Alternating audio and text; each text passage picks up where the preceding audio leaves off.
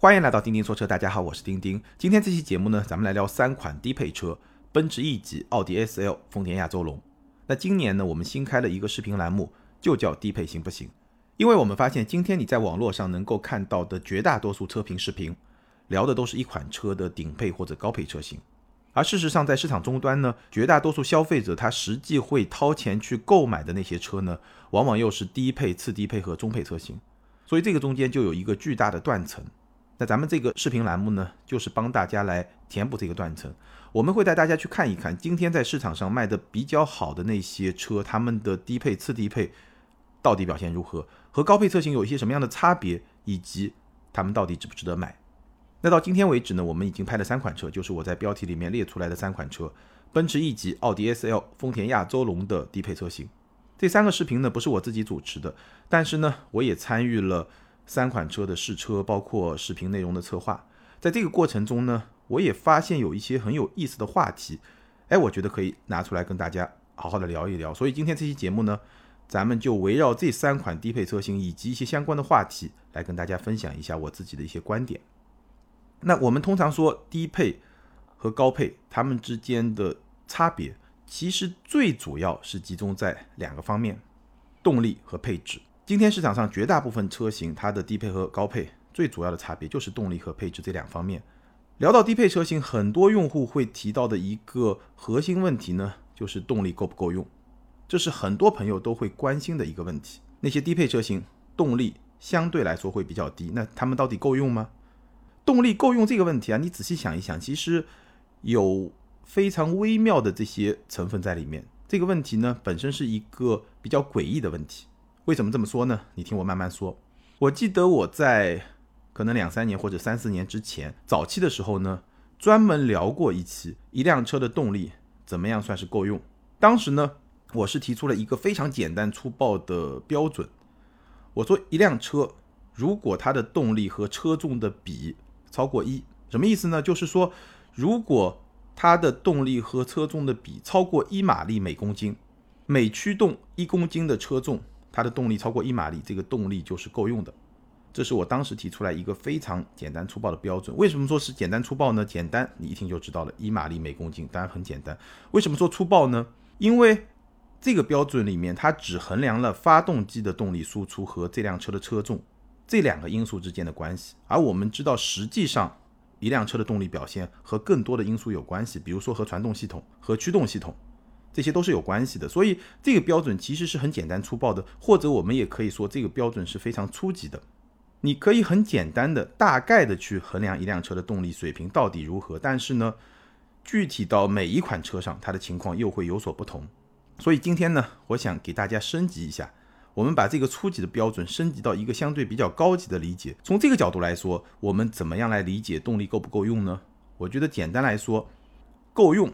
你仔细去揣摩一下这两个字内在的含义，什么意思呢？所谓的够用，它衡量的是一种关系，也就是说，你实际的需求和这个产品它实际的表现，两者之间的关系。随便举个例子，比如说我们正常情况下，你去买一张床。对吧？那现在主流的标准呢，一个叫 king size，一个叫 queen size，对吧？king size 可能就一米八乘两米，queen size 可能就是一米五乘两米，一个大一点，一个小一点，对吧？一个叫国王，一个叫王后嘛。那这个就是普通人的这么一个标准。我们可以说一米五乘两米这个 queen size 也够用，那 king size 一米八乘两米呢，会更加的舒服一点。这个就是床，一个够用，一个更加的舒服一点。但是呢，这个可能只符合绝大部分。普通人的这种需求，你要是姚明，你要是奥尼尔，对吧？这个床可能就不够长。那有些产品呢，绝大部分人的需求呢更加集中，而有些产品呢可能就没有那么的集中。比如说，如果一辆车，我觉得，如果你说它空间够不够用，这个会更加集中，因为绝大部分人的身材都是在一个相对比较集中的区间。比如说男性可能在一米七到一米八，那如果这个身材的用户都觉得够用，那这个空间基本上就够用了。那女性可能。身高再低一点，对吧？但是呢，对于动力这个点，其实我的感知啊，不同的人他的需求差别还是会更大一点。所以，动力够不够用，本质上来说是一个比较个性化的需求。你必须去考虑你自己实际的用车的场景，你实际的驾驶的偏好，你自己对动力有什么样的需求，这样你才能够对动力够不够用这个问题给出一个更好的回答。那其实我们在聊这些低配车型的时候呢，聊到动力够不够用，就会很纠结。为什么呢？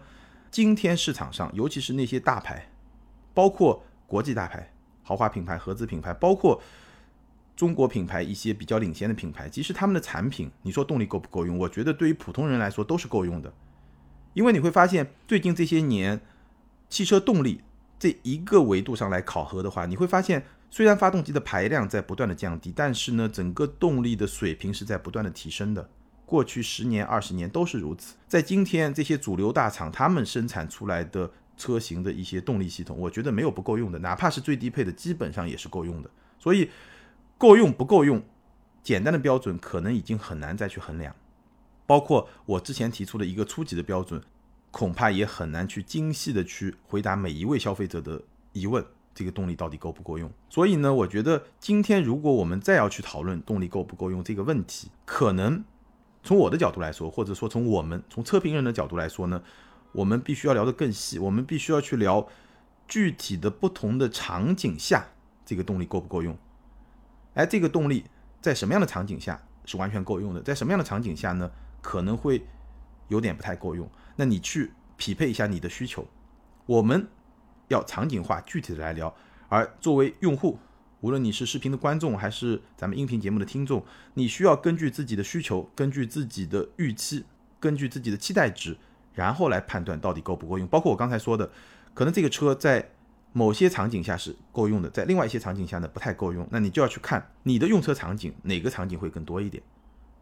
所以我觉得今天我们要把这个问题结合到具体的车型上来聊透的话，那就必须咱们得聊得更具体一点，更个性化一点。我觉得这个是一个比较高级的疗法，也是我相信咱们的听友对吧？听了节目几年的时间，对车的理解也更深了，所以这个也是你对一辆车它的动力的表现一个更加高级的理解。那这个问题呢，其实我们在聊低配车的时候经常会聊到，所以呢，我把我整体的一个观点先跟大家来分享一下。好，那接下来呢，我们具体来聊这三款车，因为这三款车呢都不是特别新的车，甚至像奔驰 E，我们。聊的是 1.5T 的车型，所以呢，这个车型呢马上要被淘汰了，或者说马上会被替换。新款的 2.0T 车型已经上市了，那 1.5T 呢慢慢也就没有了。所以呢，我会把三款车放到一期节目里面来聊。好，接下来我们就来分别聊一聊这三款车。第一款呢，奔驰 E260L，四十三万零八百。那这个 E260L 呢是 1.5T 的版本。现在呢已经有 2.0T 版本，待会我们也会提到这个 2.0T 的版本。我们拍的呢是 1.5T 加上48伏的这套动力系统的 E260L。那这套动力系统呢184马力，官方给出的百公里加速成绩是8秒7。我在之前的节目里面呢，其实聊过 1.5T 加48伏的奔驰 C，当时我的结论呢，我觉得奔驰 C 这个动力是完全没有问题的。不过呢，我会比较担心这套动力系统用来驱动 E，因为这辆车会更长、会更大、会更重。它的动力表现到底会怎么样？我是有一些疑虑的。那实际开下来呢，我觉得完全够用，完全够用，这是我对它的一个定义。当然，我会具体来跟你说为什么是完全够用。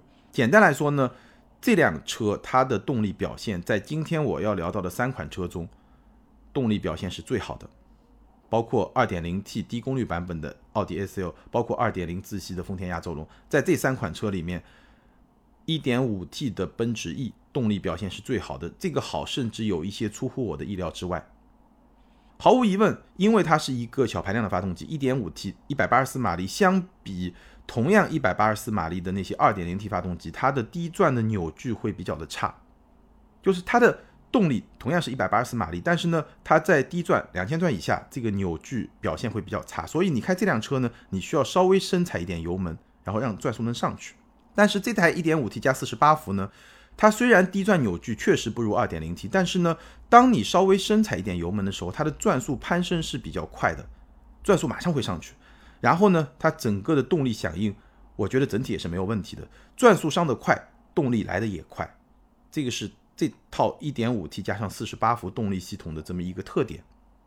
低转扭矩会差一点，但是呢，整个动力响应是没有问题的，而且呢，后劲也完全是够的。你跑高速一百以上，我觉得这个加速不算特别的犀利，不算特别的快，但是呢，你也不会觉得肉，大概是这么一个水平。那奔驰的小排量发动机呢？我觉得，包括我们之前聊过的 G L A、G L B 这样一些更小的 1.3T 的这样一些车型，我觉得动力其实问题都不是特别的大。但是呢，会有一个问题是什么呢？就发动机的噪音，因为所有的小排量发动机，它的地转扭矩肯定会相比大排量发动机或者中等排量发动机会差一点，所以呢，它需要把转速拉得更高一点。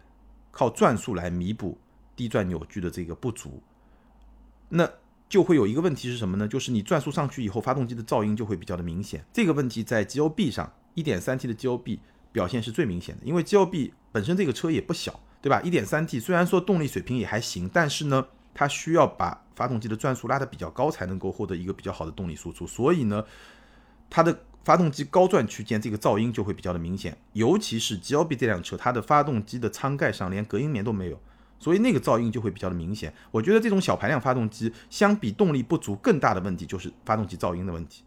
在今天这个时代，小排量发动机做出比较高的动力，这一点其实并不难，但是动力比较好了以后，转速比较高了以后，这个隔音就会有问题。G L B 是有这个问题的，但是呢，奔驰 E 级。它毕竟是个 E 级，它是一个行政级的轿车，所以这辆车的隔音做的比 G L B 就要好很多。因为隔音很好，所以呢，虽然说发动机高转，它噪音肯定也会比较大，但是呢，因为隔音好，所以你坐在车里面，你在开车的时候其实没有什么太大的问题。所以这套动力说实在话，整体的表现应该说是有一些出乎我意料之外的。我觉得 1.5T 加48伏用来驱动奔驰 E 1260，产品层面没有什么大的问题。它相比宝马。奥迪同样的入门动力，我觉得并没有太过明显的差距，有一些低转扭矩，包括噪音上的一些差距。但是呢，从实际的体验来说，因为隔音做得很好，我觉得没有什么太大的问题。包括你开奔驰 E，你本身也不是经常会用一个很激烈的驾驶，所以我觉得这套动力产品层面是没有问题的。但是呢，必须要承认，作为一辆奔驰的行政级的轿车，配一个 1.5T，至少在现阶段。对于中国的消费者来说，心理层面还是有挑战的。我同样花了四十来万，我买个一点五 T，还是我花四十来万买一个二点零 T，甚至我花三十来万也可以买一个 A 六 L 的二点零 T。我觉得这些方面还是会有些影响，所以在心理层面是有挑战的。那今天呢，这套一点五 T 加四十八伏的动力系统在奔驰 E 上马上就会退役。奔驰新推的这套动力系统呢是二点零 T 加四十八伏，一百九十七马力。这辆奔驰 E 呢，百公里加速七秒七，会比 1.5T 加48伏的车型呢快整整一秒。这个 2.0T 197马力，其实这个动力水平在 BBA 的低功率版的 2.0T 里面也算是比较高的。再加上一个48伏，七秒七，这款车呢官价四十三万九千九，会比 1.5T 加48伏的车型贵九千一。我相信从官价的角度来说，消费者完全是可以接受的。一点五 T 换二点零 T 贵九千一百块钱，当然了，终端的折扣大概率也会有所收缩，所以呢，这个差价肯定是不止九千一的。但无论如何呢，我相信对于奔驰 E 的潜在消费者来说，应该还是能够接受的。毕竟原来可能最大的一个心理障碍就是一点五 T，现在好二点零 T，而且一百九十七马力，比竞品还要稍微再多一点，应该是没有什么问题。这个是关于动力。那接下来呢，说说配置。1.5T 加48伏的 E260L 入门版，四十三万零八百，和今天 2.0T 加48伏的奔驰 E260L 四十三万九千九，它们的入门版本的配置几乎是一模一样的。我觉得比较好的配置就是低配版本也有的配置呢。第一就是双十二点三英寸的大屏，这个是这一代奔驰 E 内饰最大的吸引人的地方，对吧？最大的亮点之一吧。双十二点三英寸的大屏，整个内饰和高配车型是几乎是差不多的。整个氛围感的营造，以这个双大屏为核心，包括新的方向盘，这个氛围的营造，我觉得没有问题。这个低配车型和高配车型一样，这个也是一个很大的卖点。然后呢，它也是支持 CarPlay 的，也有六十四色的氛围灯。我相信这些对于奔驰 E 的潜在车主特别有吸引力的点，这个低配车型也是有的。那哪些是没有呢？我觉得比较影响使用体验的这些配置的缺失呢，主要是有第一，它没有无钥匙进入，一辆奔驰 E 没有无钥匙进入，好像觉得还是稍微差了一点。然后呢，它没有座椅加热，前后排座椅加热选装是六千块钱。当然了，你愿不愿意花这六千块钱，你也可以自己选啊。还有一个功能呢，我个人会非常喜欢，但是它没有，就是外后视镜倒车自动下翻。就你倒车的时候，这个外后视镜会不会自动下翻，然后自动再回去？这个功能没有，我觉得还是挺遗憾的。那整体上来说呢，毕竟是一个行政级的轿车，E 二六零 L，我觉得它这个配置水平没有什么问题。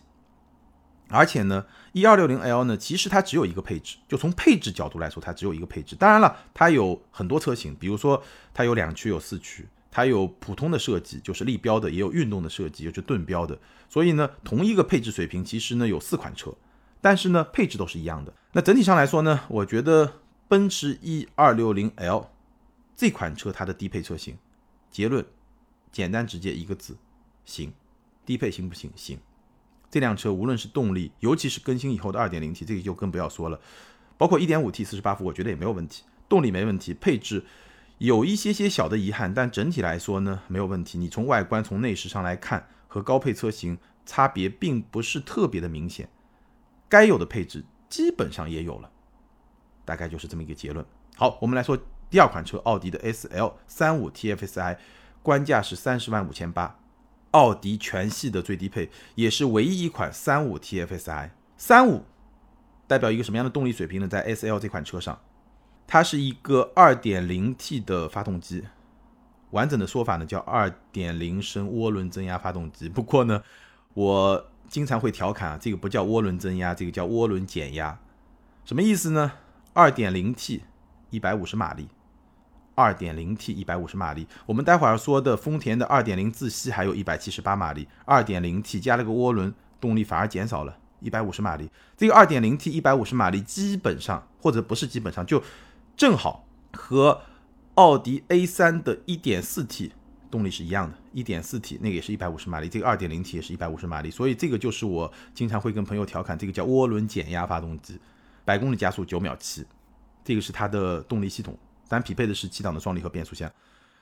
这个动力系统在这辆车上，简单给一个结论，够用。我刚才说 E260 1.5T 加48伏是完全够用，那这个是够用。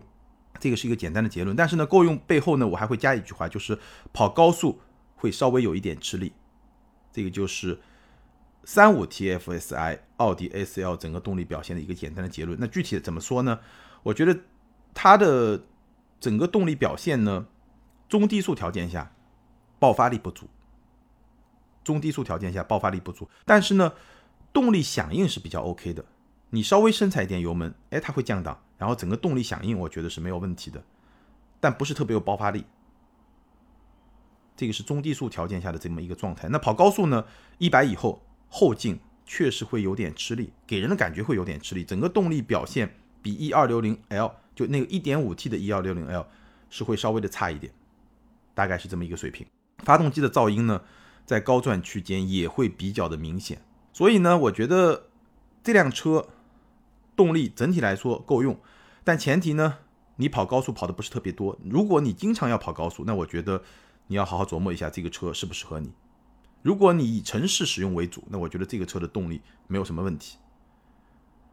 底盘，我们之前聊 S L 的时候呢，聊的是它的一个顶配车型，它是一个运动底盘，所以那个底盘给我印象还是挺深刻的。那个底盘呢，整体上来说非常有韧性。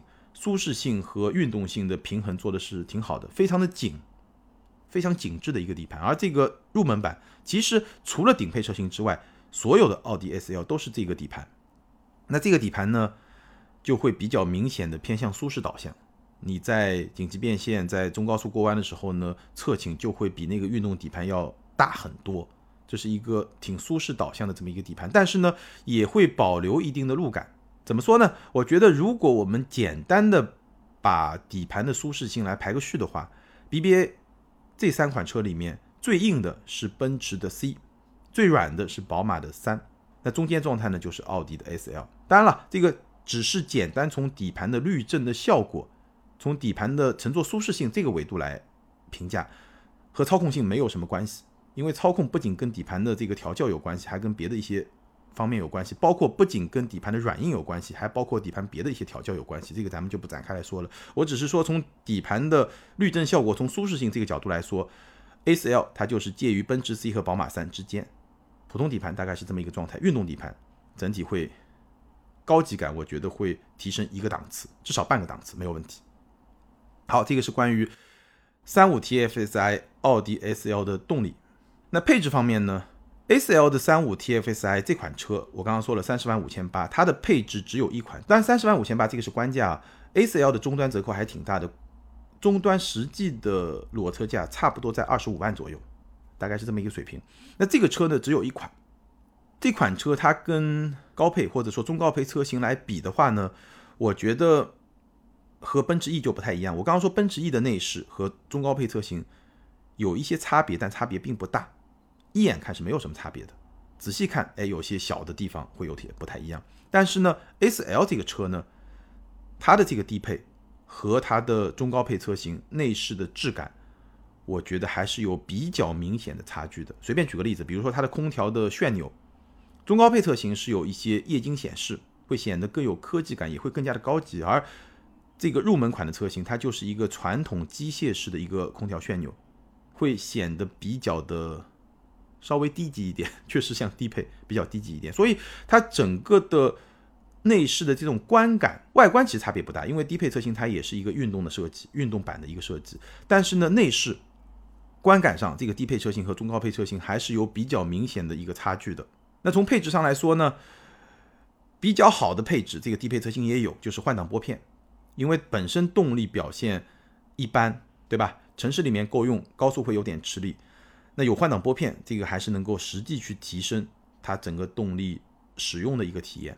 因为你真要超车，啪啪连降个两档三档，这个也能超得过去，对吧？这个没有问题。有真皮座椅，这个配置真的是非常出乎我意料之外。我们要知道，宝马五系现在已经没有真皮座椅了，奔驰 E 级只有顶配有真皮座椅，而奥迪 S L 要低一个级别，它居然在低配车型上配了一个真皮座椅，这个非常出乎意料之外啊。然后呢，十二点三英寸加上十点一英寸的双屏，这个低配车型也是有的，所以嗯，怎么说呢？基本的科技感是可以保证的。CarPlay 也是有的，外后视镜倒车自动下翻。我刚刚非常遗憾，奔驰 E 的低配车型没有的一个配置，奥迪 S L 的低配车型是有的。所以你仔细去分析啊，你会发现不同品牌它对配置的选择还是挺有讲究的。那哪些没有呢？或者说哪些会实际影响用车体验的配置它没有呢？第一，后排没有空调出风口，这个你要是夏天，对吧？后排坐两位尊贵的乘客，这个体验就确实不太好。然后呢，它没有多色的氛围灯，它只是一个单色的氛围灯，所以整个内饰的这种质感。这种氛围相比中高配车型差距还是会比较的明显。然后呢，它是用了一个十七英寸的轮圈，没有十八英寸的轮圈，也没有高配的十九英寸的轮圈，对吧？轮圈这个点其实是它外观显而易见的一个相对比较低级的一个点。除了轮圈之外，别的看上去跟中配车型差别真的不是特别的明显。所以 A4L 的这个低配车型三五 TFSI 能不能买呢？我的结论比较简单直接啊。我觉得这个车呢，也不是说不能买，但是呢，我并不推荐你去买，我会更推荐你去买一个四零 TFSI 的低配，也就是说动力升级到一百九十马力，配置呢基本上都一样。那那款车呢会比它贵一万三千块钱，动力升级到一百九十马力，然后呢轮圈呢升级到十八英寸，这两个升级多要你一万三千块钱。那这个一万三千块钱的差价是官价，啊终端实际的价差可能还会再小一点，差不多一万块钱或者一万块钱出头，多了四十马力，多了一个十八英寸的轮圈，一整套十八英寸的轮圈，我觉得还是很值的。所以我觉得你真要买，那你就买一个四零 TFSI 低配，你都已经买 SL 了，还差那一万块钱嘛，对不对？一百五十马力的 SL 虽然够用，但是呢，没那么爽，好吧，这个是我的观点。好，最后我们来聊一聊丰田亚洲龙的低配车型，是丰田亚洲龙2.0自吸进取版，官价是十九万九千八，现在终端也会有一些优惠。那这辆车的动力表现呢？其实我个人会非常非常的关心，也是比较好奇的。为什么呢？因为我们拍这个低配行不行啊？呼声最高的一辆车，大家猜是什么车？雷克萨斯 ES 两百。那辆车的动力系统和这辆2.0自吸的亚洲龙几乎是一样的，会有一些小区别，我们待会儿来说。所以我对这辆车的动力表现就非常的好奇，也非常的关心。那具体表现如何呢？2.0自吸加 CVT 最大功率是一百七十八马力，那官方没有给出加速成绩，我自己试驾的体感呢，这辆车的加速会比35 TFSI 的 A4L，就我们刚刚聊的那辆奥迪 A4L，稍微的慢一点。大差不差，稍微的慢一点。整体的动力的表现，我觉得我对刚刚那辆 A4L 的评价放到这辆亚洲龙也是可以适用的。整体动力表现够用，但是呢，跑高速同样会有点吃力。这个大概是它的整体的动力的表现。那我们具体来说呢，这辆车爆发力不足。如果你全油门加速，你会觉得这辆车爆发力不足，整个动力的。输出需要一段过程，爆发力不是很强，但是呢，动力响应被调的比较的机敏，所以呢，全油门你会觉得爆发力不足，但是如果你不是全油门，你给个三分之一、二分之一、三分之二油门的话，你会发现它的动力的响应是比较机敏的，是比较快的，所以呢，在日常正常的驾驶过程中，你不是一个全油门状态，你就稍微需要动力的时候，深踩点油门。这辆车的动力不会让你觉得很肉，这个其实多多少少也是比我预想中会稍微的好一点。这个是2.0自吸亚洲龙的动力表现，弱点是两方面。第一呢，就是我刚才说的全油门状态下，整个动力的爆发力不足，会觉得比较弱。还有一点呢，就是跑高速一百以后再加速再超车的能力会比较弱。但是呢，在市区里面开日常驾驶，整个动力响应被调得相当的不错。所以就像我在节目开头说的。评价这样一款车，它的动力到底够不够用，必须要结合你用车场景来看。如果你经常要跑高速，那我觉得这个动力呢是有点不太够的。如果你主要就是在市区里面开，偶尔跑跑高速，你开车的习惯又特别的佛系，那我觉得这个动力呢也是够用的。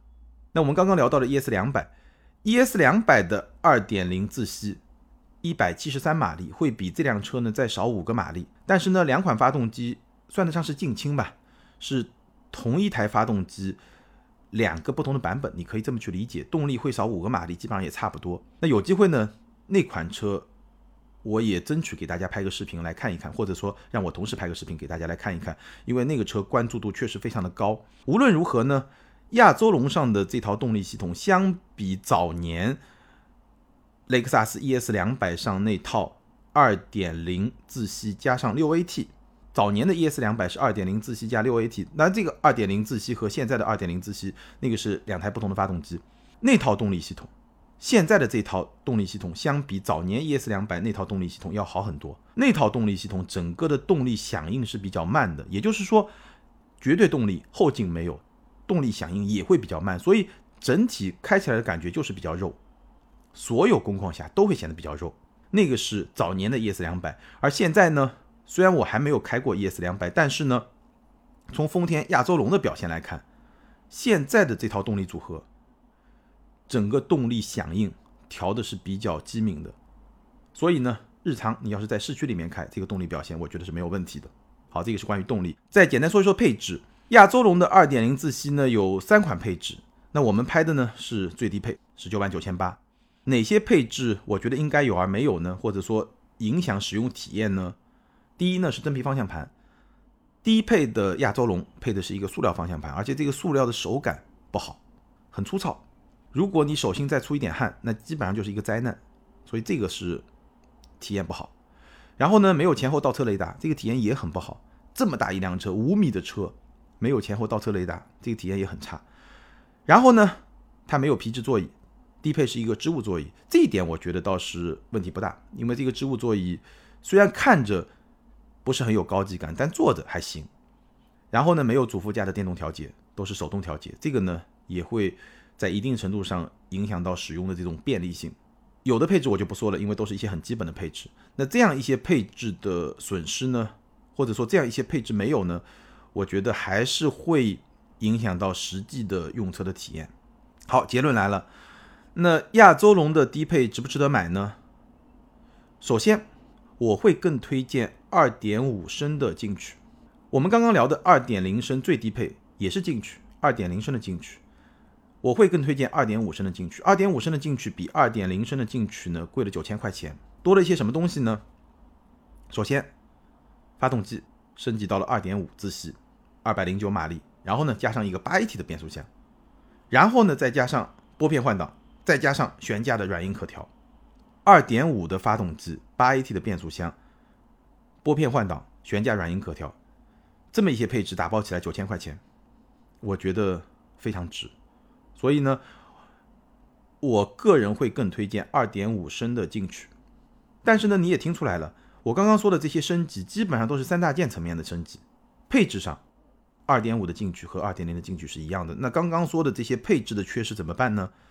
我觉得好在我们刚刚说的这几个配置的缺失，后期的加装是比较方便的。比如说前后倒车雷达，你自己装，花不了多少钱，对吧？比如说真皮方向盘没有，是一个塑料方向盘，那你怎么办呢？你去装一个手感更好的方向盘套，装一个套。我觉得是没有问题的。当然了，说到方向盘套呢，其实我个人是强烈不建议你去加装那些不太好的方向盘套，因为有些方向盘套啊，它不是很紧。你如果要加装方向盘套，比如说这个亚洲龙，我建议你一定是要专门做方向盘套比较专业、比较正规的这些店。然后呢，你的这个方向盘套必须是包的非常非常紧的那种，确保你在操控的时候跟开原厂的方向盘手感是一样的。就整个紧致感是一样的，因为我看到有些朋友他用的方向盘套，对吧？绒毛的，摸上去可能很舒服，一些姑娘，但是呢，它的这个方向盘套和方向盘之间会滑动，这个在驾驶过程中就会严重的影响到驾驶的安全性，所以这个我是强烈不推荐的。那如果你要换，比如说这个亚洲龙，这个塑料确实手感太差，那怎么办呢？你一定要换比较专业的那种方向盘套。要包得非常紧致的那种，这个可以。所以亚洲龙呢，虽然它有一些不太好的配置，但这些配置呢，后期加装的成本都不是很高。所以我觉得呢，亚洲龙如果你要买一个低配车型，我会更推荐二点五升的进取，然后呢，你再自己把这些必须要有的配置呢加装上去。如果你的预算很有限，你买二点零升的进去，如果你基本上不跑高速，那我觉得也 OK，同样把这些配置加上去。只有说织物座椅这个要。升级会比较的麻烦，但是呢，我个人并不是特别的排斥织物座椅，所以我觉得这个呢问题不是很大。好，以上就是关于三款低配车型，奔驰的 E 级、奥迪的 S L 和丰田的亚洲龙，我自己实际体验下来的一些观点和一些想法，包括相关的一些话题，跟大家分享了一些观点和看法。那你对这些车型有什么样的看法？你对低配行不行？低配值不值得买？这个话题又有什么样的看法？包括说你希望我们来拍。什么样的车型你比较关心？低配车型你都可以在评论区留言，好吧？还是那句老话，留言和评论永远都是对钉钉最大的支持。好，接下来我们来看上期节目的听友留言。上期节目呢，我们聊了奥迪的新 A 三 ID 是刚子卖河蟹。这位听友他说：“我是新奥迪 Q3 的车主，听过好多入门奥迪就是精装大众的论调，但是车还是要开起来才知道，一些细节和做工绝对值得这个差价。买奥迪不后悔。” A3 的挡把和钥匙可是残坏了我们 Q3 的车主了。这套动力系统真的够用，尤其是主要市区的车主，高速的时候也不错，一百五十码以下没有任何问题。再高速度我也没开过了。非常感谢这位听友的分享。奥迪 Q3 车主聊了聊他对动力和 A3 的一些看法，给大家参考一下。下一位听友 ID 是狼味仙幺二三，这位听友他说：“我是一九年购入了一辆奥迪 Q2L 给老婆开。”内饰、动力等等一切和上一代 A3 都一样，新一代 A3 也到 4S 店看了，外观、内饰感觉都更加的年轻时尚。听钉钉一讲，新款和老款这个车机感觉都不好用，没什么提升。CarPlay 和 CarLife 用起来特别卡顿，反正我试用一次之后再没用过。再说 Auto Hold 不设置物理按键确实很难用，这个级别的奥迪 Auto Hold 我只在堵车时候偶尔用，不然感觉起步时候那种推背感特别反感，不是那种动力强劲的推背感，而是感觉油门轻一点。动力上去带不动车，油门深一点，车子又往前冲得很厉害。尤其不关 Auto Hold 倒车时候感受更强烈。说到 Auto Hold 呢，我自己没有长期使用的经验，因为大家知道上一代的宝马三系是机械手刹，没有 Auto Hold。当然了，也试过很多车，早年的那些车呢，Auto Hold 和自动启停的匹配，很多车都是有很大问题的。那奥迪的 Auto Hold 呢，这位听友他提到的问题呢，其实我印象不是很深，因为我开过的。奥迪的 Auto Hold 我觉得还行，好像没有特别的难受。当然了，没有长时间的使用。那 A 三的主要问题还是它这个设置调节的问题。我自己用 Auto Hold，现在这辆 Model 3是有 Auto Hold，的我觉得这个 Auto Hold 非常非常好用。怎么好用呢？它的激活，它没有任何的按键，它是跟奔驰一样的。它怎么激活呢？你稍微深踩一下刹车，它这个 Auto Hold 就激活。你车停下来，深踩刹车，Auto Hold 就激活。但是它最好的地方是什么呢？它最好的地方，你取消这个 Auto Hold 不一定需要通过油门，你再点一下刹车，它也能够取消 Auto Hold，然后这个车呢就能正常的。类似于怠速的这种向前滚动，我觉得这个踩一下刹车，然后取消 Auto Hold 这么一个设定，整个体验还是非常好。好，感谢所有听友的留言，也欢迎这两位听友把你们的联系方式通过个人微信号全拼的钉钉小马甲留给我，你们将获得的是由途虎养车网赞助的途虎王牌车载充电泵充气补胎一体机，价值一百九十九元。这个产品呢，一机双能。既能给轮胎充气，而且呢带胎压的数字显示，也能应急的补胎。好，以上就是今天节目的全部内容。再次欢迎大家关注我们在 B 站、今日头条这样一些大平台上的视频节目，也欢迎大家每周日晚上八点来我的直播间玩。咱们下回接着聊，拜拜。